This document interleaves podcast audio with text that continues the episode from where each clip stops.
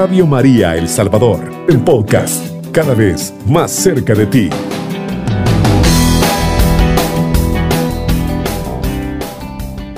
Jesús y María me les bendigan abundantemente.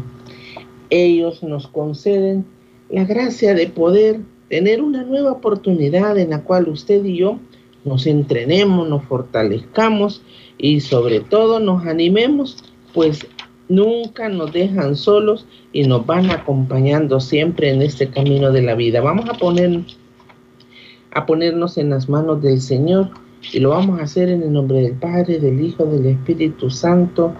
Amén.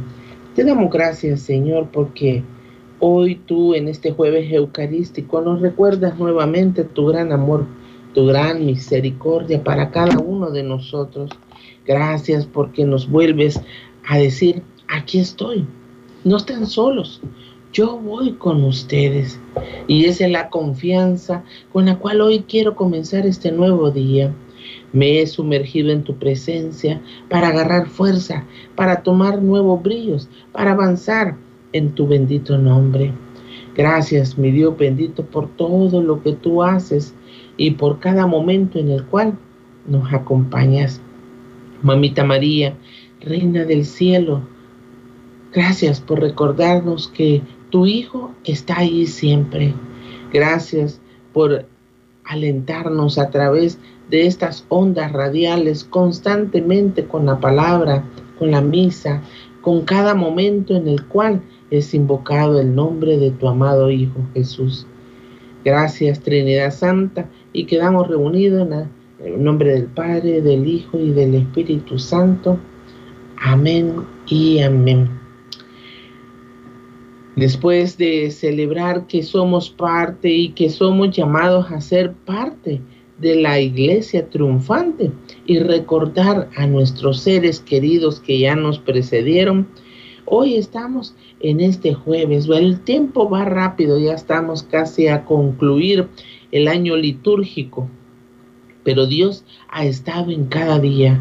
Comenzamos este año y tal vez con muchas inquietudes y dudas y mucha menos dudando de llegar hasta esta altura del año. Y ya estamos en un 3 de noviembre en el cual usted y yo podemos seguir testificando que hasta ahí ha estado Dios con nosotros. Vamos a compartir hoy la palabra del Señor que dice así. Tú, hijo mío, hazte fuerte con la gracia de Jesucristo.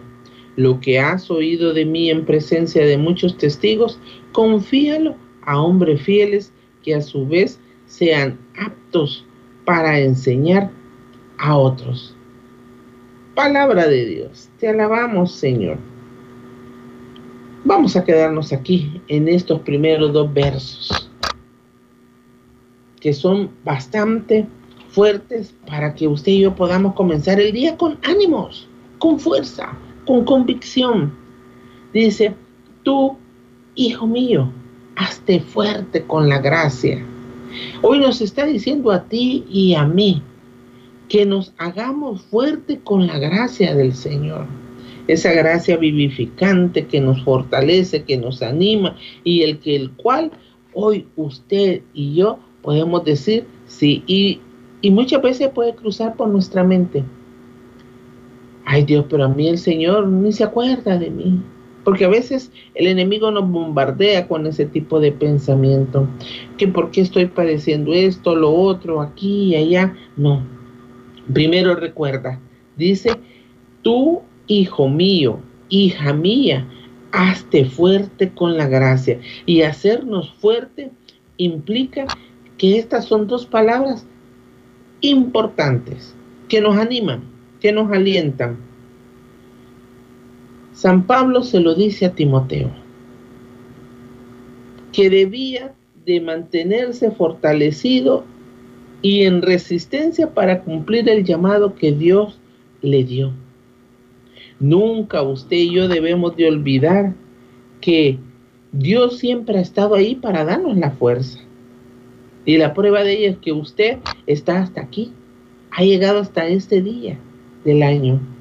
Y mire Isaías 40, 29:31 nos dice, Él fortalece al cansado y da energías al débil. Los que esperan en el Señor renuevan sus fuerzas. Palabra de Dios. Usted y yo esperamos en el Señor y a veces tal vez nuestra espera es a ver qué sucede, qué va a pasar. Estamos en una espera muchas veces desmotivados, desanimados. Pero si usted ve y recorre hacia atrás, ha podido llegar hasta este día a pesar de cualquier circunstancia que haya podido vivir, a pesar de la enfermedad, a pesar de esa crisis matrimonial que no mejora, a pesar de esa crisis económica que se complica cada vez, usted está aquí. ¿Por qué? Porque Él dice, como dice Isaías, Él le ha fortalecido cuando ha estado cansado y le ha dado energías en la debilidad que ha mantenido. Porque aunque haya sido vaga la esperanza que hayamos tenido, aunque haya sido bien mínima, Dios siempre le ha dado nuevas fuerzas. Y eso es lo que yo quiero que usted empiece este día motivado, que Dios está con usted. Ya nos sumergimos en su misericordia y su misericordia es eterna y su fidelidad se renueva constantemente. ¿Quién mejor que San Pablo había podido vivir esta fortaleza de la gracia. ¿Quién mejor que él que vivió golpes, fue amenazado, fue arrestado, fue acusado, naufragó y hasta mordido por una víbora y él no desistió porque él siempre se aferró a la preciosa y poderosa mano de nuestro Señor Jesucristo. Oiga lo que dice Efesios capítulo 6, verso 10. Busquen su fortaleza en el Señor y en su invencible poder. Y el verso 11 dice, utilicen las armas que Dios les ha dado para poder resistir a las acechanzas del diablo. Palabra de Dios. Dios nos ha dejado su palabra nos ha dejado su cuerpo, su sangre, nos recuerda en Mateo 28, 20 de que Él estará con nosotros hasta el final de los tiempos. Así es que usted nunca crea que va sola o solo, al contrario, cada momento en el cual del iniciar este nuevo día, y qué mejor que iniciarlo con la coronilla y la misericordia, usted debe de estar convencida convencido plenamente que no está comenzando un día solo, que no está empezando un día con esta, no debe ni siquiera decir, ay, un día más, a ver qué me va a pasar. Si le va a pasar, le va a pasar todo lo bueno de Dios. Llamemos la presencia vivificante que es nuestro Dios. Por eso dice, busque su fortaleza en el Señor. Y he ahí cómo buscar la fortaleza en el Señor es para hacernos fuertes con su gracia, con su misericordia. Y ese invitar que ocupa también San Pablo a buscarlo es para aprender a depender de Él y no de nuestras propias fuerzas. La gracia vivificante que viene del Señor es un don conocido como fortaleza. Lo que usted y yo a veces tenemos es fuerza y la fuerza se nos agota, más si nos debilitamos mentalmente pensando solo cosas negativas. Más si vemos solamente la situación que me pasa, es difícil, sí, es difícil. Por, ya sea por una enfermedad, ya sea porque usted tiene pendiente sanar alguna situación difícil que ha vivido, ya sea porque el matrimonio no se restaura desde el momento que se desquebrajó o se separó, ya sea porque lo material económicamente muchas veces nos está recordando que ya viene fin de mes, que no hay cómo hacer para pagar mis compromisos, pero usted siempre recuerde buscar al Señor porque Él tiene un tiempo, Él tiene un momento, Él tiene un cuándo, cuando va a actuar en nosotros, pero a veces nosotros no le permitimos a Él que actúe en nuestras vidas. Por eso yo quiero que este día usted lo comience fortaleciéndose en el Señor, fortaleciéndose en esa gracia vivificante. Oiga lo que dice Santiago 4:7, sométanse a Dios y resistan al diablo y él huirá de ustedes. Acérquense a Dios y él se acercará a ustedes. Es otro medio de hacernos fuertes en la gracia. Y cuando dice acérquense a Dios y Él se acercará a ustedes, no es que Dios esté lejos, sino que usted y yo no se lo permitimos muchas veces el obrar en nosotros, porque dejamos que cualquier circunstancia nos amedrente y lejos de fortalecernos confiando en el Señor, dejamos que nos debilite los pensamientos negativos. Otra vez a mí, que porque a mí, que porque sucedió lo otro, y a veces nos vamos nosotros mismos boicoteándose. Por eso dice, sometámonos a Dios. Y someterme es a Dios es confiar que Él obrará en su momento. Porque también para que Dios nos bendiga tiene que utilizar nuestro entorno. Tiene que utilizar gente de Dios que escucha al Señor, por el cual también Él a veces nos bendice. Por eso es imperativo y es casi más una orden lo que la palabra dice. Hijo mío, hazte fuerte con la gracia. No le está preguntando, mira si quieres, mira a ver si puedes, mira a ver si va a suceder. No, hazte fuerte.